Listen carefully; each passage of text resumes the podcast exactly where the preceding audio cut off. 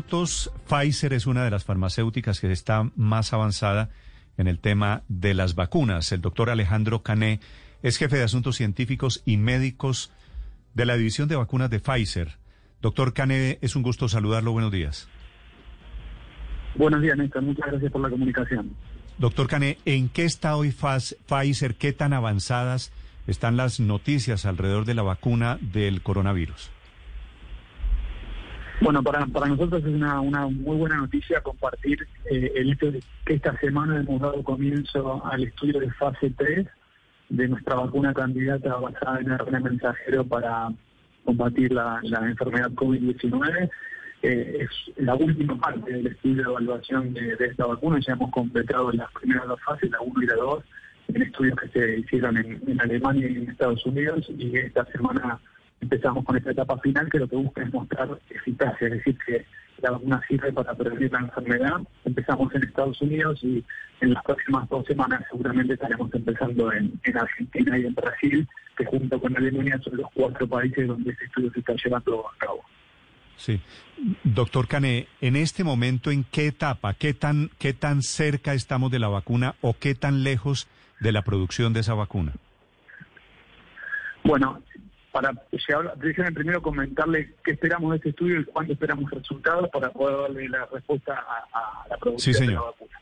Eh, nosotros en este en este estudio estamos eh, enrolando hasta 30.000 personas entre 18 y 85 años, con el objetivo de mostrar que la vacuna es segura, es decir, que no produce efectos adversos importantes en quienes la reciben y además que es eficaz para prevenir la enfermedad.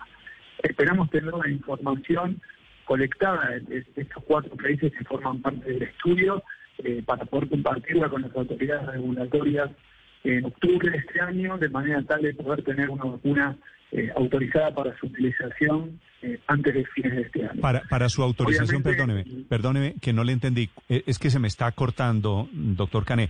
¿Utilización, autorización para usarla cuándo? Para usarla antes del fin de año. O sea, nosotros vamos a someter los resultados de este estudio, si todo sale como esperamos positivamente, en octubre, y eh, de esta manera la vacuna va a poder ser utilizada antes del fin de año.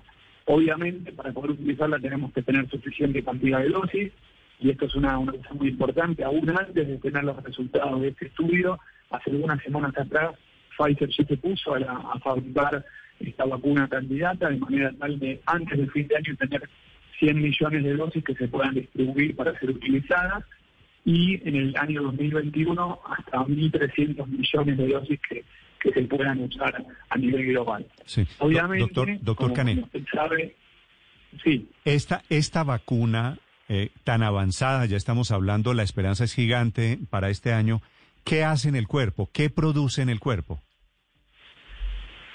Esta vacuna ha demostrado en, las dos primeras etapas de evaluación que es capaz de estimular anticuerpos eh, que son capaces de neutralizar el virus y además lograr una respuesta de células que controlan la enfermedad la actividad viral. Eso es muy importante porque de esa manera la inmunología, después de que valorarlo clínicamente en este estudio de fase 3, lo que busca es que esos anticuerpos y esas células que están fabricadas por la vacuna contra el virus sean capaces de prevenir la enfermedad. Y eso es lo que nos va a dar la información este estudio que, hemos comentado, que es un hito muy, muy importante que va a dar la información necesaria para saber si la vacuna es capaz de cambiar el curso de la pandemia.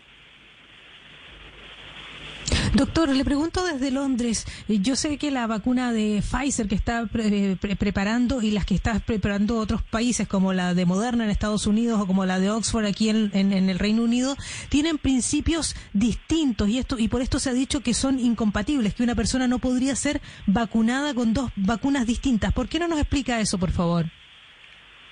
Claro, es una muy buena una muy buena observación. En este momento hay cuatro plataformas diferentes buscando encontrar una vacuna para COVID-19. Una plataforma es utilizar el virus completo en forma inactivada o atenuada, que es una aproximación que están usando algunas compañías chinas. Hay otra aproximación que la que están utilizando en Oxford, que es utilizando una plataforma de un virus que no es el coronavirus, sino en este caso es un adenovirus, un virus respiratorio, colocándole a este virus en forma de laboratorio proteínas del virus del coronavirus y de esa manera fabricar la vacuna, que es la, próxima que se usa Oxford con, AstraZeneca.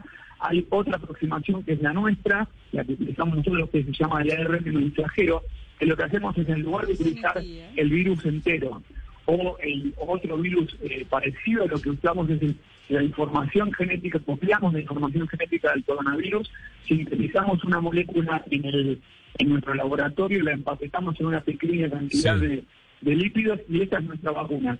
¿Cómo funciona? Una vez que llega a la célula humana es capaz de producir la llave que utiliza el virus, que es una proteína para empezar a a la célula humana y esta expuesta permite que los anticuerpos y las células que yo les contaba antes sean capaces de poder prevenir la enfermedad. Doctor Cane. Esa es la, la, aproximación, sí. Doctor Cane, y, estamos hablando de cuántas dosis, cuántas dosis va a tener la vacuna que está desarrollando Pfizer. Nuestra vacuna necesita de dos dosis separadas por tres semanas, la primera de la segunda, para poder generar esta, este nivel de anticuerpos y de células que yo le contaba, y eso se ha demostrado en los estudios de fase 1 y fase 2, y eh, es así como se va a correr el estudio de fase 3, vacunando a un grupo de sujetos con dos dosis separadas con tres semanas la primera y la segunda. Doctor Canadí, en términos de distribución eh, de la vacuna, aquí en Colombia se ha comentado incluso que nuestro gobierno se ha contactado con Pfizer y con otras eh, ligas de países para comenzar en este proceso de solicitud, de ponerse en lista de espera para cuando ya estén las vacunas disponibles. ¿Cómo está este tema de distribución y cómo está Latinoamérica e incluso Colombia en esa lista?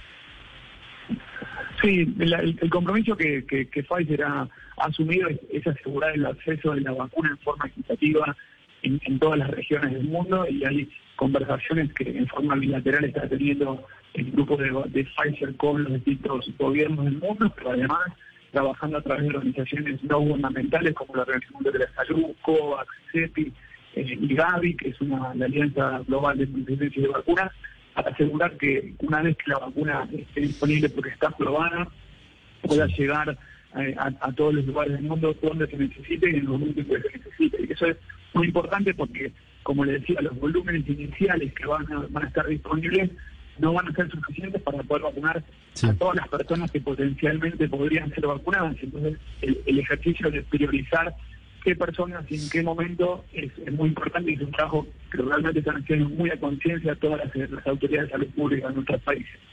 Sí, pero con Colombia, doctor Cané, ¿cómo se ha manejado ese asunto?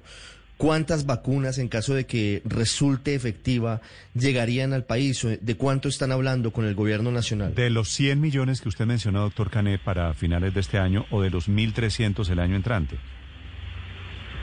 Sinceramente no le puedo dar una precisión respecto de, ningún número, ninguna conversación en particular con el, con el gobierno de Colombia. Le hablo en general porque es, eh, digamos, la información que yo manejo. No, no, he, estado personalmente involucrado en esas conversaciones, pero estoy seguro que, como le digo, directamente con el gobierno o con, a través de las autoridades no gubernamentales, estas son conversaciones que desde Pfizer estamos manteniendo con todos, porque claramente el, objetivo es que la vacuna esté disponible y esté aprobada en, todos nuestros países sin ningún tipo de, retraso.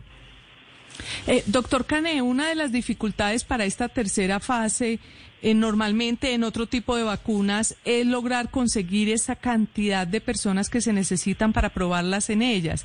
Ya Pfizer tiene garantizadas las 30 mil personas de las que usted nos habló y quería preguntarle si en las otras, que es pues, una pregunta complementaria, si en las otras fases han logrado tener mucha, suficiente eficacia como para empezar a montar toda la logística para la producción de las vacunas. Bueno, voy a, voy a empezar por el final porque me parece que, es, muy importante reforzar este, este dato. Eh, en base a los resultados de las primeras dos fases, la fase 1 y la fase 2, de haberse demostrado la capacidad de la vacuna de producir anticuerpos y de, respuesta inmune celular, que se llama inmunogenicidad, y demostrar que la vacuna fue segura, es decir, que no tuvo efectos adversos importantes los sujetos que la recibieron en esas dos etapas, es que se lograron dos cosas. La primera es poner eh, en marcha la preparación de estudios de fase 3 que, ha dado comienzo esta semana en Estados Unidos, con la aprobación de la, de la FDA y las autoridades regulatorias de los países donde se lleva a cabo, y además, en paralelo, empezar la producción a gran escala de, la vacuna candidata que si es aprobada la va finalmente a ser utilizada eh, a nivel global.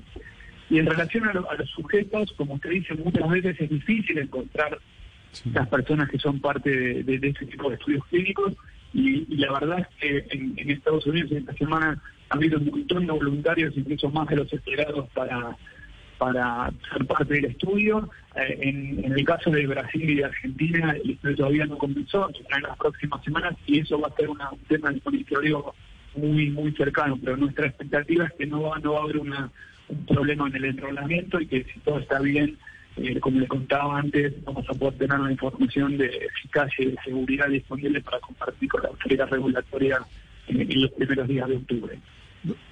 doctor Cane, mm, perdone que, quiera precisar un poco, si todo sigue bien como va, ¿en cuánto tiempo tendríamos la vacuna o en cuánto tiempo se podría estar vacunando a la gente?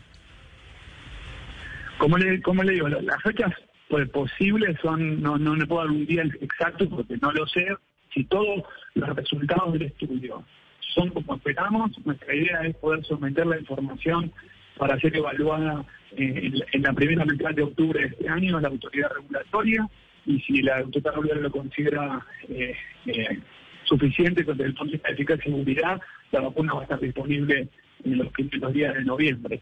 Estos serían los tiempos ideales, pero obviamente todo es sujeto a los resultados del estudio y de cómo el estudio se vaya, se vaya dando. Es muy importante porque el, compromiso de no solamente de Pfizer, sino de todos los que estamos trabajando en el desarrollo de vacunas es llevar una vacuna eficaz y segura eh, a la gente y eso es eh, justamente lo que permite, lo que justamente no nos permite dar una fecha exacta, sino un rango de fechas porque obviamente no, no se controlan todas las variables y después los resultados del estudio que recién claro. Bueno, pero supongamos que sea así, que la vacuna esté lista para empezar alrededor de, para empezar a producirse en el mes de noviembre. ¿Qué tendrían ustedes en el caso de Pfizer que sacrificar? Es decir, ¿qué líneas de producción pararían? ¿Qué tipo de vacunas dejarían de hacer? ¿Y qué pasaría entonces para poder sacar adelante la vacuna contra el coronavirus? No, es una, una muy buena observación. En Pfizer, como usted sabe, nosotros tenemos una experiencia de más de 20 años en la producción a gran escala de, vacunas contra el neumococo, nuestra vacuna para el 13 y el neumococo Y, y que son nombres comerciales, eh, con muchísimos años de, experiencia en el supply, eh, sin ningún tipo de disrupción. Eh, y en, lejos de dejar de producir vacunas, lo que hizo Pfizer es incrementar su capacidad de producción por inversión que llega casi al billón de dólares en, en poner, poniendo en marcha todas las plantas que tenemos en Estados Unidos y en Europa para para suplir esta necesidad de producción adicional de vacunas eh, basadas en RNA mensajero. Así que no, no, no va a haber ningún tipo de, elección en que vamos a cancelar esto para hacer esto otro, no, al contrario, se ha agregado más, Doctor, doctor Cane, fuera de la vacuna, la de ustedes, la de Pfizer, también hay vacunas en China, eh, intentos de vacuna, digamos, en China, en Alemania, en Tailandia, por supuesto, la de la Universidad de Oxford, que es la de AstraZeneca. ¿Cuál supone usted, sin pensar con el deseo, porque usted quisiera decirme que Pfizer, ¿cuál, cuál es la primera? ¿Cuáles son las más adelantadas hoy? No, mire, no, no, no, no, nunca hablo con el corazón porque Pfizer porque trabajo siendo completamente eh, objetivo y científico, creo que hay hay cuatro o cinco proyectos que son muy, muy importantes en el, en el desarrollo de vacunas y que son los que están en este momento en, la fase 3 de evaluación, que son los que vienen adelante, y algunos otros que vienen un poco detrás y que hay que ver cómo se van dando los resultados. Pero yo estoy convencido eh, que en, los próximos tres o cuatro meses vamos a tener, si no una, más de alguna vacuna para poder utilizar y cambiar cambiar la historia de la, de la pandemia y de a poquito ir retomando eh, la nueva normalidad de la que tanto hemos hablado en los últimos meses. Pues ojalá y creo que hay mercado para todas, ¿no? honestamente creo que por primera vez eh, no se está hablando de un mercado comercial, sino de, correr una, una carrera frente al virus y tratar de compensar esta, estos meses de, de carácter social y económico que ha tenido el mundo con una Creo que esta situación ha puesto en manifiesto dos características humanas que habíamos perdido de vista. La primera es para mí la resiliencia y sobreponerse a las situaciones y intentar otra vez. Pero, pero mire, ya que, ya, que nos metemos en ese tema comercial, doctor Cané, Pfizer no es una ONG, no es una obra de caridad. Pfizer está buscando la vacuna para enriquecerse, para hacer una fortuna cuando tengan los mecanismos, o aquí hay algo de trabajo humanitario de los grandes laboratorios.